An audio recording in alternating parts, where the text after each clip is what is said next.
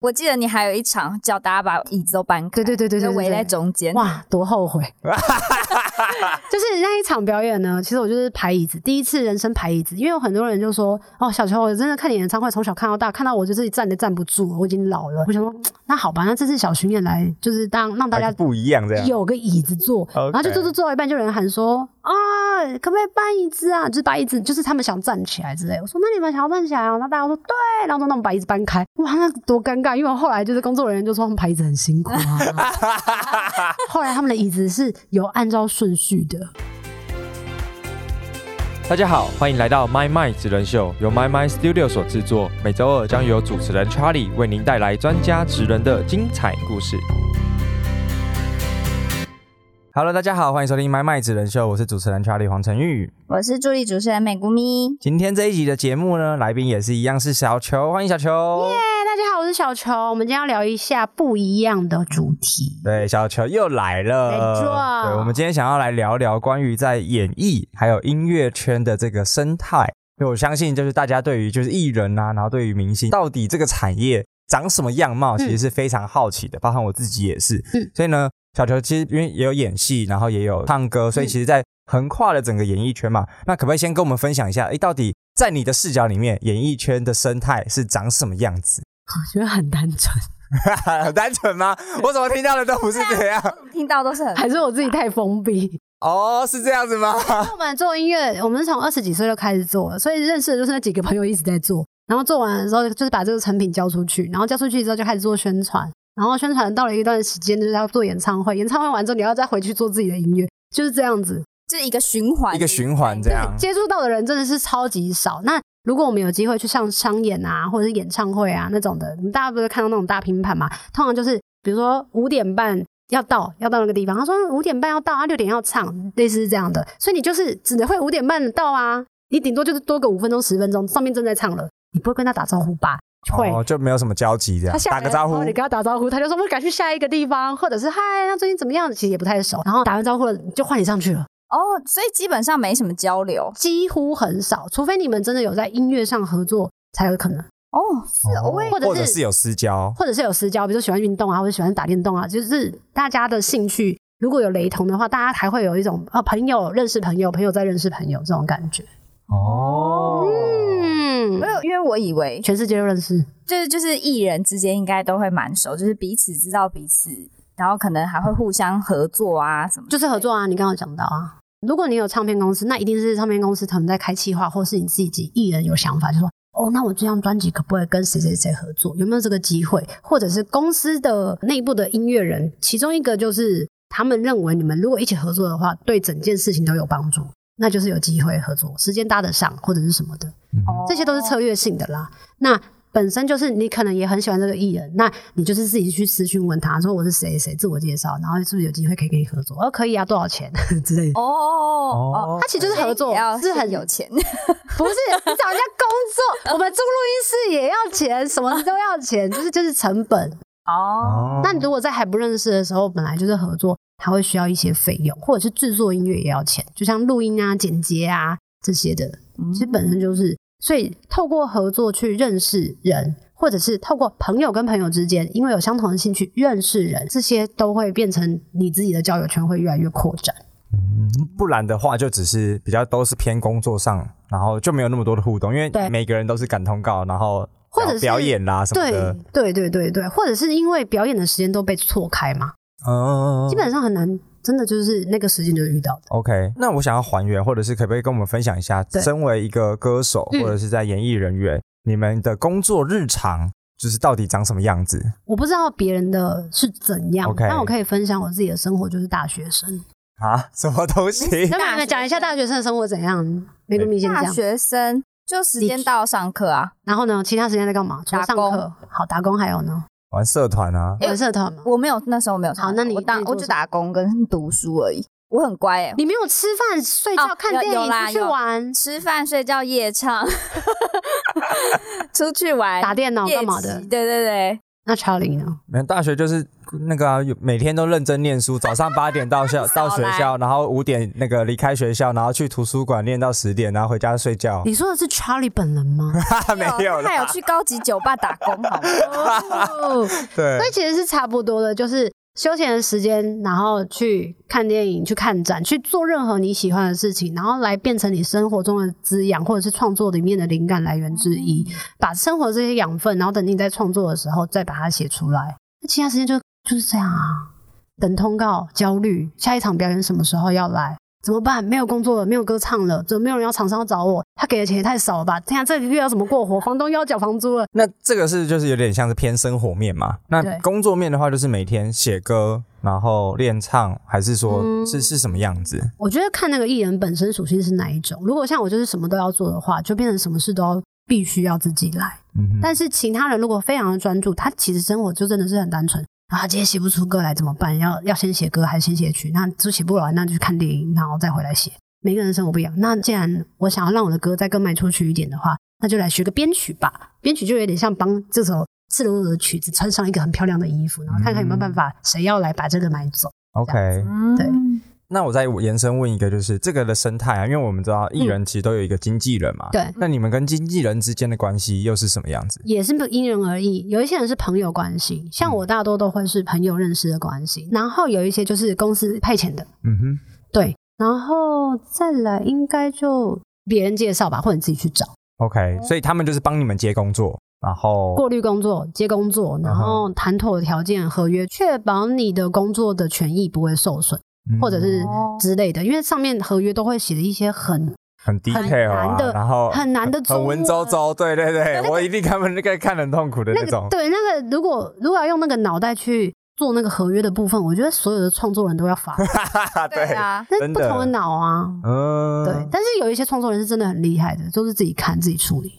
哦，那但是经纪人同时也会帮忙打造这位艺人，一还是也要看也是看人，？OK，嗯，所以就是要看他的在的公司，经纪公司是什么，到底有没有资源，有没有钱要砸这位艺人，把他小培养公司。、大公司、自己独立制作的公司，或者是可能都养不活自己的人，这些的经纪人的属性跟他自己的定位就不一样。嗯，然后也包括那个艺人本身自己对自己要成为一个什么样子的艺人也很有关系。嗯，对啊，那每个人想要是成为什么样的艺人，是一进去，然后开始在打磨的时候，就要先设定好人设，要先做好，还是说他也是让他就是各种表演都去试试看，还是什么？因为我不确定到底是哪个先哪个后，然后才会成为最后现在我们看到的这个艺人的样子。一样看公司，然后看艺人属性，跟看风格。原因是因为如果是公司，他有确定我要打造一个男团或者是女团，他一定是要先塑造好你们的性格形象嘛，对吧？要不然他把你塑造成男团，然后你每天出去又穿吊嘎跟拖鞋，那他不是很尴尬吗？嗯，就是他再怎么样砸大钱，就是用力的把你挽回那个形象，你就是哇很痛苦。但是如果本身这个艺人他自己的想法很多，他自己就想他要的方式的时候，他其实默默就是一直会往那一条路走，你也根本不用帮他打造什么样的形象，你只要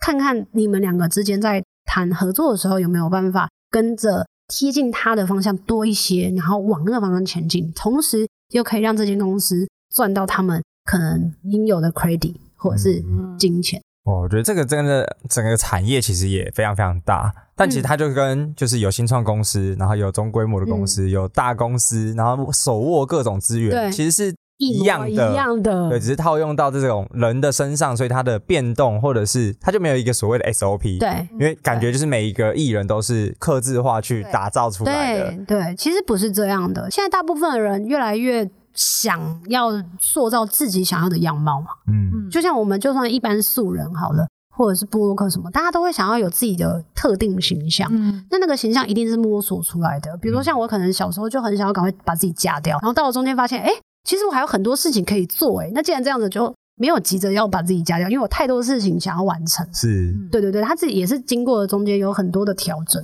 嗯哼。嗯。那所以在这一行里面，其实认识自己跟自己想要成为什么样子的人，就是一个嗯。非常重要，或者是每一天甚至是每一刻都在反复思考的问题，这样。对，我觉得做艺术最棒的一个好处就是，你可以一直不停的在去为自己或者在自己的脑袋里面激辩跟思辨，就是我到底想要成为一个什么样子的人？我到底还可以做更多的事情吗？或者是有些事情我能做，我不想做吗？就是每天都一直不停的在轮回这种事情，好像每天都在上哲学课。对，我刚才就正想讲，很像每天就是都是在哲学里里面。对啊，OK，可是有一些人会是那种，我到底怎么样赚更多的钱？我要接多少的工作？所以还是有分性格也不一样啦，嗯就每个人的个性啊，然后价值观，然后在追求的事情也都不太一对样，这样。对对，OK OK，有趣。对啊，我觉得真的很有趣诶，今天又长了很多学问。对啊，那小球比较像是在音乐圈比较深耕嘛。那对于你来说，比如说像我们这两年、两三年来，其实因为我觉得疫情它其实影响了所有的产业。对，那在你们的产业里面，有没有被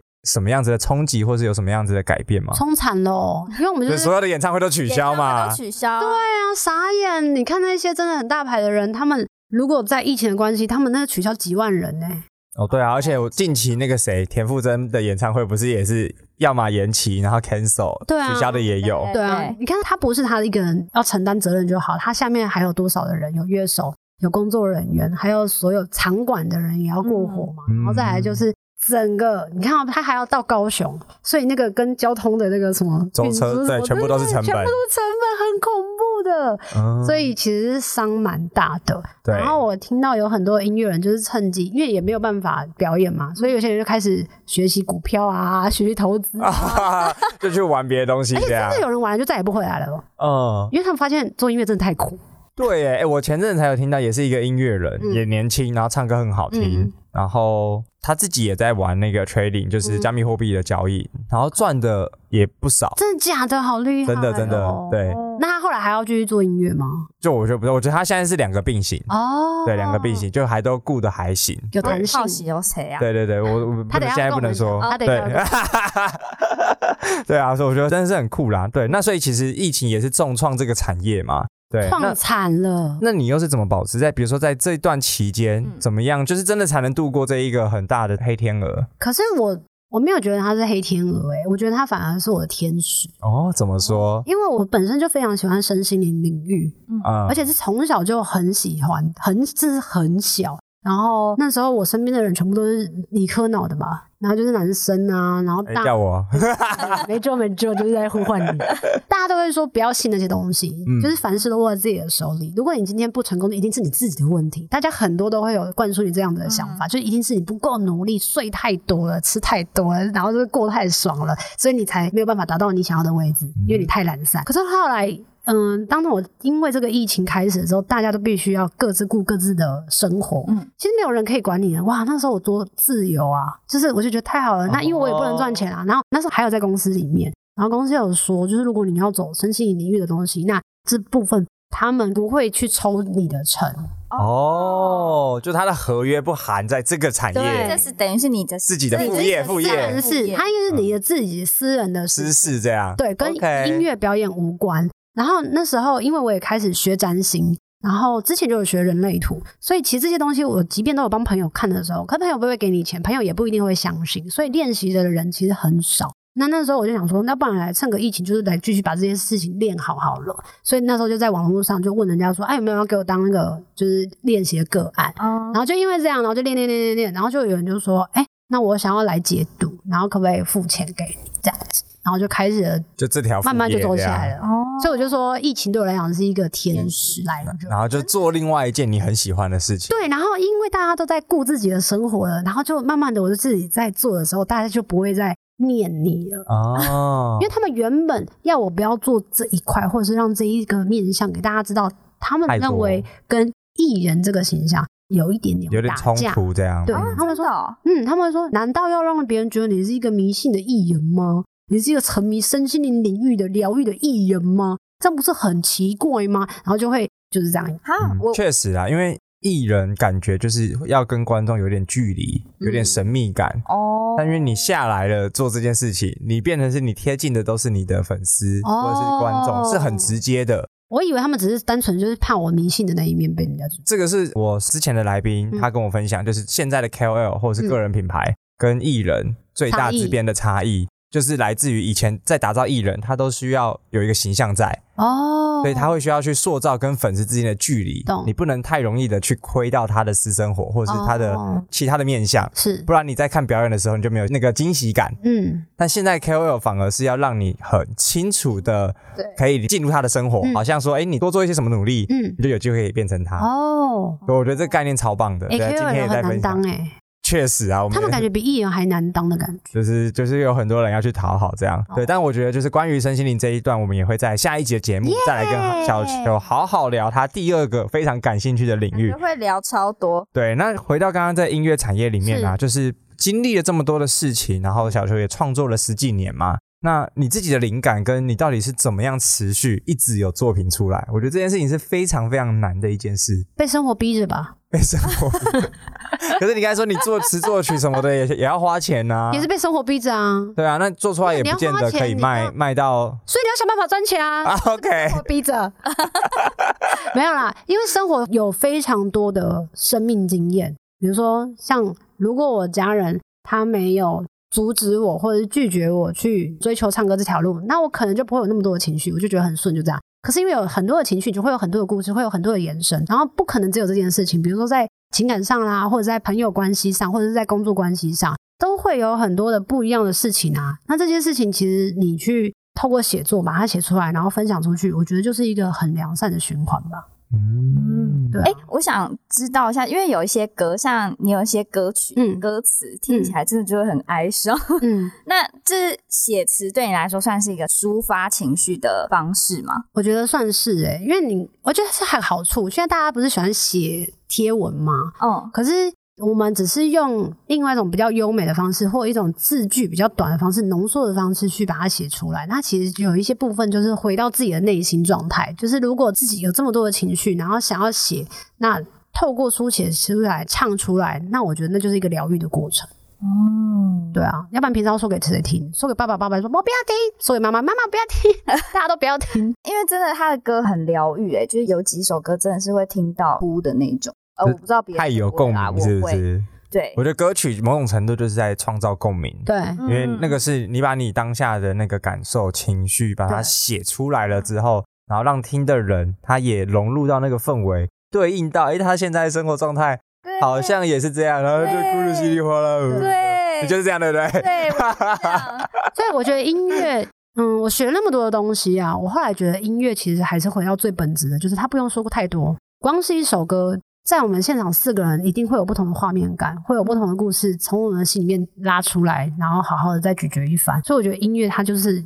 拥有很神奇、很神奇的魔力。光是我们录 podcast 一直在讲话，一直在讲话，一直在解释，一直在分享知识，什么其实都没有音乐来的那么的直接打到心脏。这也是我后来学身心灵的一些课程的时候，听到某一些人讲这件事情才知道的。嗯，哦我就，觉得啊，好神奇哦！那我还学那么多东西干嘛？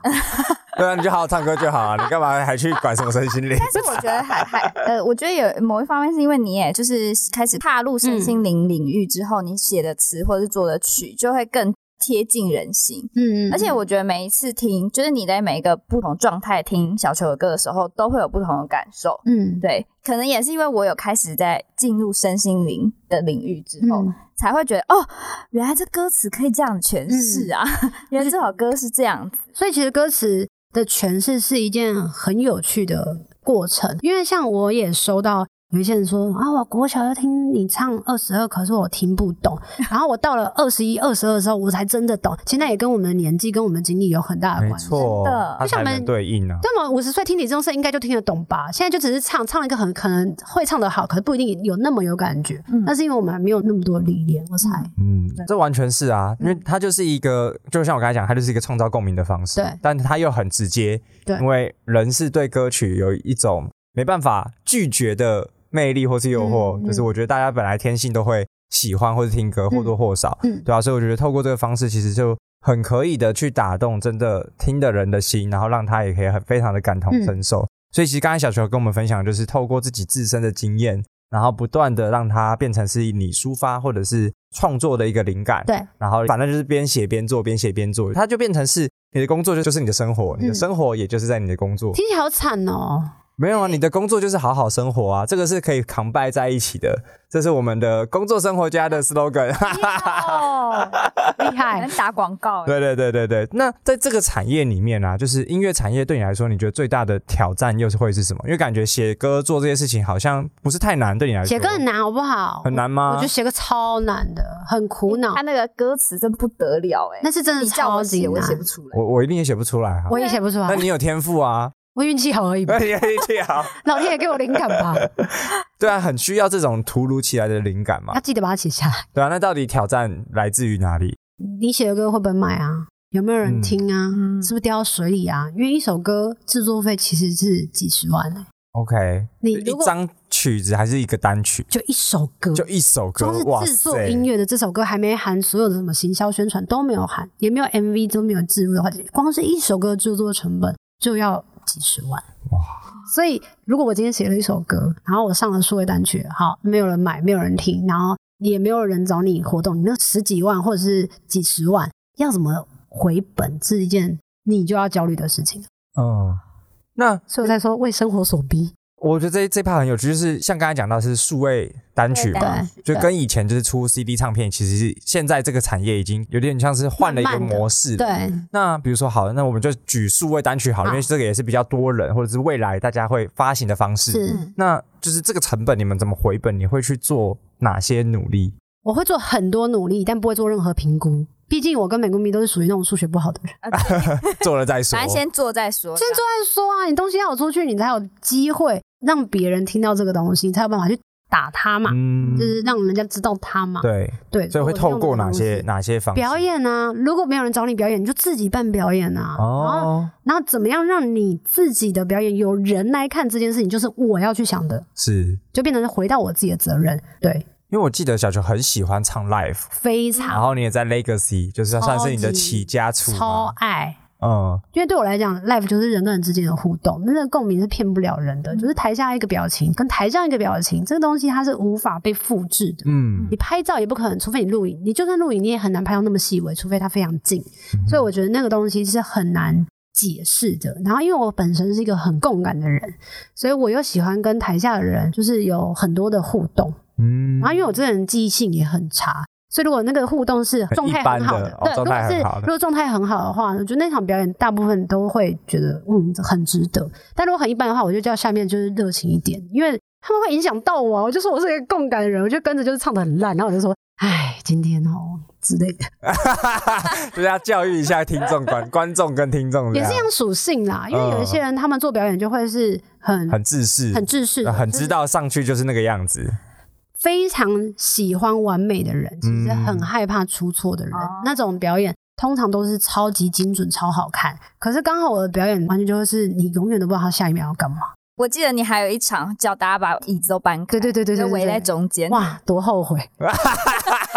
就是那一场表演呢，其实我就是排椅子，第一次人生排椅子，因为有很多人就说：“哦，小球，我真的看你演唱会，从小看到大，看到我就自己站都站不住了，我已经老了。”我想说，那好吧，那这次小巡演来，就是当让大家不一样这样。有个椅子坐，然后就坐坐坐到一半，就有人喊说啊，可不可以搬椅子啊？就是把椅子，就是他们想站起来之类。我说那你们想要站起来啊？然后大家说对，然后说那我们把椅子搬开。哇，那多尴尬！因为我后来就是工作人员就说他们排椅子很辛苦啊。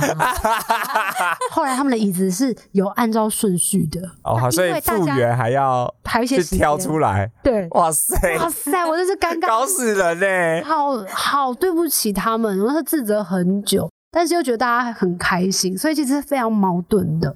但也因为每一场都有不一样的记忆点，嗯。所以让我更喜欢现场的氛围，大过于唱商演。因为唱商演就是四首歌，唱完就走，你唱给谁听不知道，谁要来听你你也不知道，他们有没有听进去你也不知道。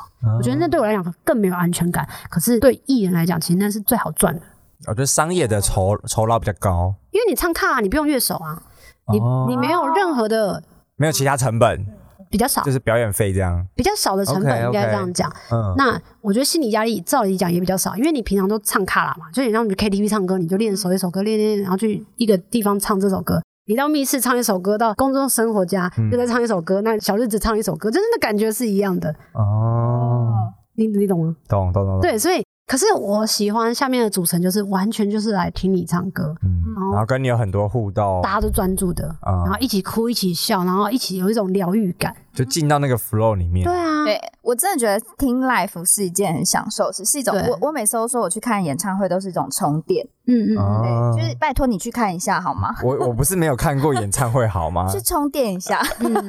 OK，那我觉得真的是透过音乐，真的可以有很多不同的元素跟火花啦。嗯但从这件事情也可以看出，其实小球走出一个完全自己的路，就你不是那种很自私，然后表演类型的艺人，而是你有很你自己的强烈的个人风格，然后你跟观众会有很深的互动。嗯然后也透过 live 还是就是反正你会做出各种努力，嗯让你的创作被更多的人看见。对，因为如果你不努力，那就没有人有这个责任要帮你努力。嗯，而且这个其实舞台是撑久了，就是你的，嗯，对吧？就是因为一开始我相信他也不是一帆风顺嘛，嗯也不是说就是哎、诶我今天发了这个单曲，然后就哇大卖，哇，那运气很好，是吗？你有这样吗？那叫运气很好你。叫运气很好，某种程度你有这个经历吧？有这个经历，但我不会归咎在我在音乐上运气很好，我会觉得是我整个人生运气都很好，就是哦感觉好像快摔死的时候，就会有人就是扶你一把的那种。对，这就是你的命格啊。没错王财富流你也是这样啊。对